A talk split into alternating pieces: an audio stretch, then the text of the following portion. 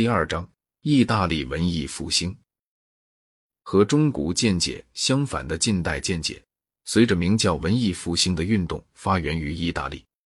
最初，不过少数的人，主要是佩托拉克，抱有这种见解。但是在十五世纪期间，近代见解普及到意大利教俗两界绝大部分有教养的人士。按某些方面讲，文艺复兴时期的意大利人。除雷奥纳多及其他几个人而外，都不尊重科学。尊重科学，那是十七世纪以来大多数重要革新人物的特色。由于这个缺陷，他们从迷信中，特别从占星术这一种迷信中获得的解放很不完全。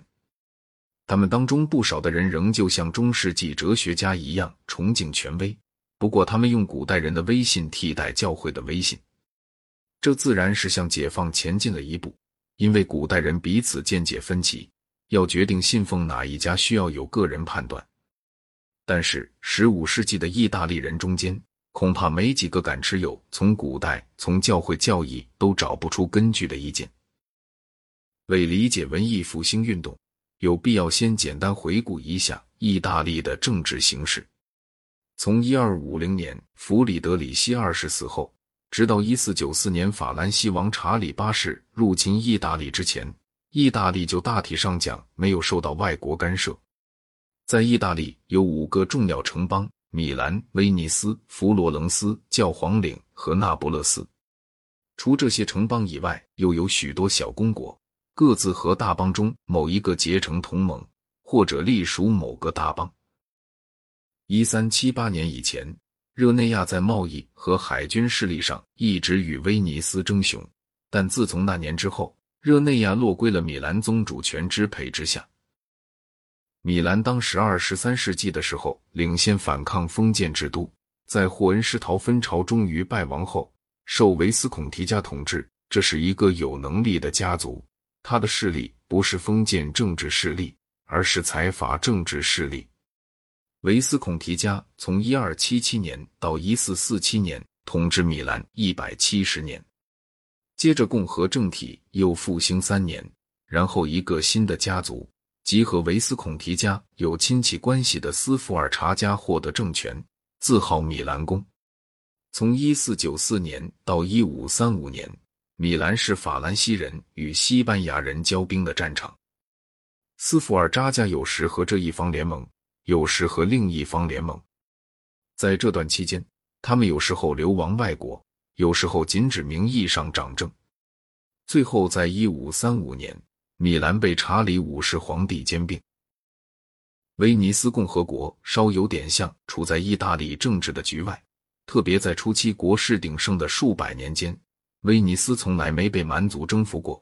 最初，他把自己看成是东罗马皇帝的臣属。由于这个传统。加上威尼斯的贸易又是和东方的贸易，它能够独立在罗马控制以外。这状况一直到土伦特宗教会议时代，一五四五年还继续存在。关于土伦特宗教会议，威尼斯人保罗·萨尔皮写过一部十分反教皇的历史。前面讲过，第四次十字军东征时，威尼斯如何坚持掠取君士坦丁堡，这件事促进了威尼斯贸易。反过来，一四五三年，土耳其人夺占君士坦丁堡，又使他的贸易受到损害。由于种种原因，和食粮供给问题也多少有关。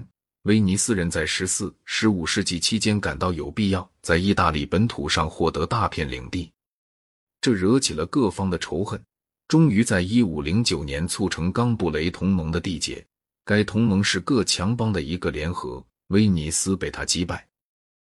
从这场厄运中复苏，倒也许还是可能的，但无可挽回的是，瓦斯寇达伽马发现了经好望角通印度的航路。一四九七年至一四九八年，这个发现连上土耳其人的势力，毁了威尼斯。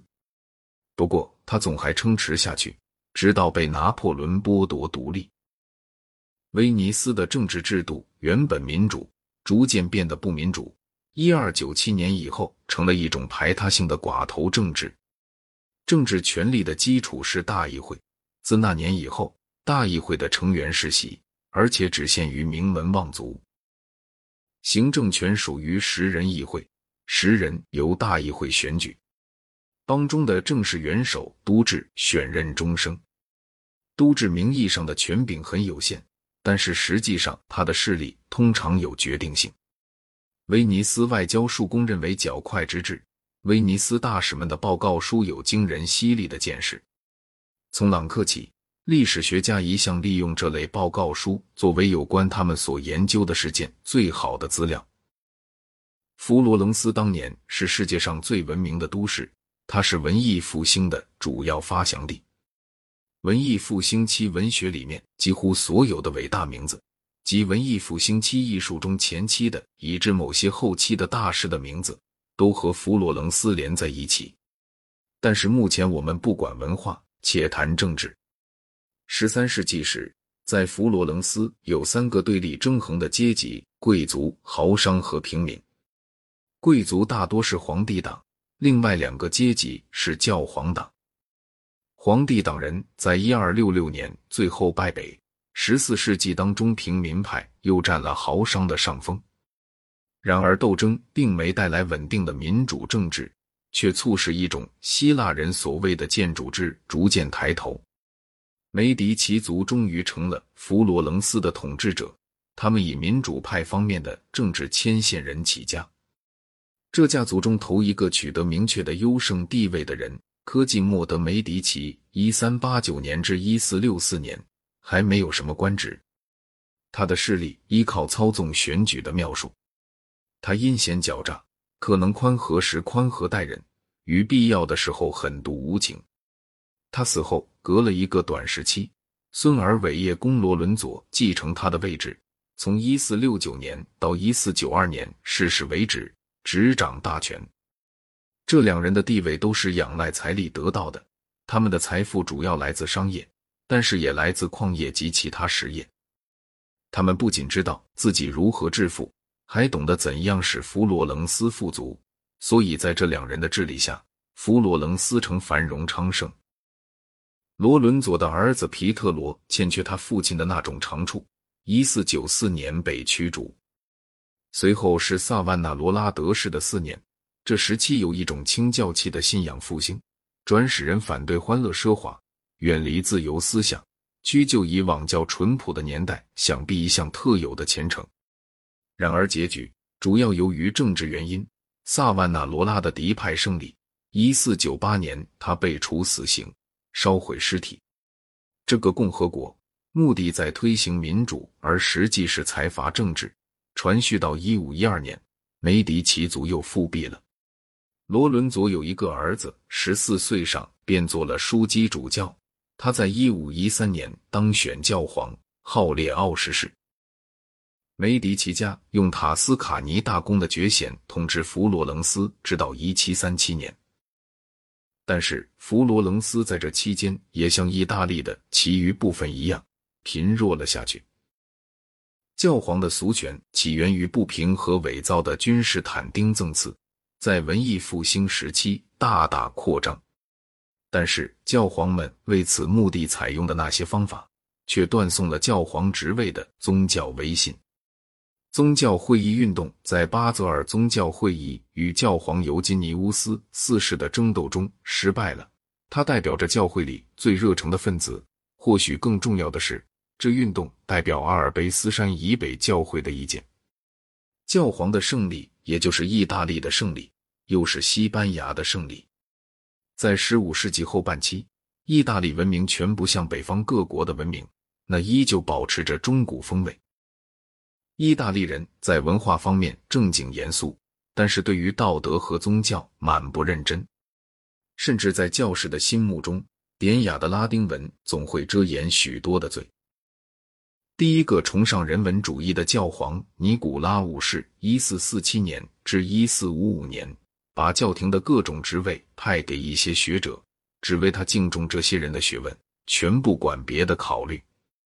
罗伦佐·瓦拉，一个伊壁鸠鲁主义者，也正是那个证明君士坦丁赠词是违建、嘲笑拉丁语普及本圣经的笔体，直持圣奥古斯丁是异端的人，被任命为教皇秘书。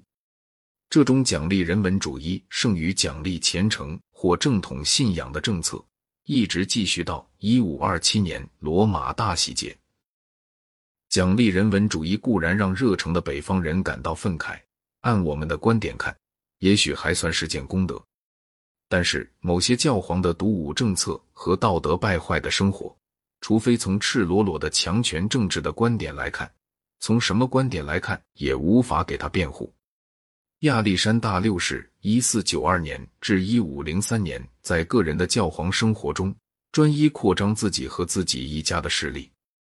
他有两个儿子，甘地亚公和凯撒·鲍吉亚。他非常偏爱前一个。然而，甘地亚公被人杀害了，大概是弟弟把他谋死的。于是，这位教皇的王爷壮志只得灌注在凯撒身上。他们一同征服了罗马尼亚和昂可纳。这两个地方预计要给凯撒做个公国，但是在教皇死的时候，凯撒正病重，所以不能及时行动。他们的征服地结果重新并入圣彼得的世袭财产。这两人的恶行很快就成了疯传，归罪到他们身上的数不清的谋杀事件，真假难辨。不过，他们推行不讲信义的奸计达到空前地步，这点总无可置疑。